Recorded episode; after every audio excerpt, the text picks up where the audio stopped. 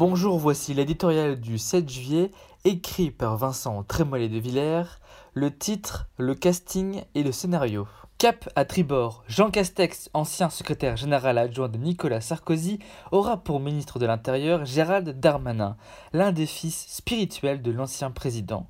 Bruno Le Maire, ancien candidat à la primaire de la droite, poursuit sa tâche à la tête de l'économie. Jean-Michel Blanquer, ami intime de François Barouin, conserve le ministère de l'Éducation nationale. À la culture, Roselyne Bachelot, ancienne ministre de François Fillon, succède à un élu de centre droit. Subsistent ça et là quelques marcheurs un peu perdus dans leur propre pays, d'éminents socialistes dont la rose a fané depuis longtemps, une figure écologiste qui ne brandira pas la décroissance en étendard. S'il fallait donner une couleur à cette nouvelle équipe, dont Christophe Castaner et Nicole Belloubet ont été exfiltrés, le bleu l'emporterait largement sur le rose et sur le vert. Aux couleurs, il faut ajouter le mouvement. Et quel mouvement La nomination Place Vendôme d'Éric Dupont-Moretti, sorte de Gérard Depardieu du barreau, est à elle seule un événement. L'indépendance de la justice pourrait y gagner, les débats à l'Assemblée aussi, mais le choix est osé.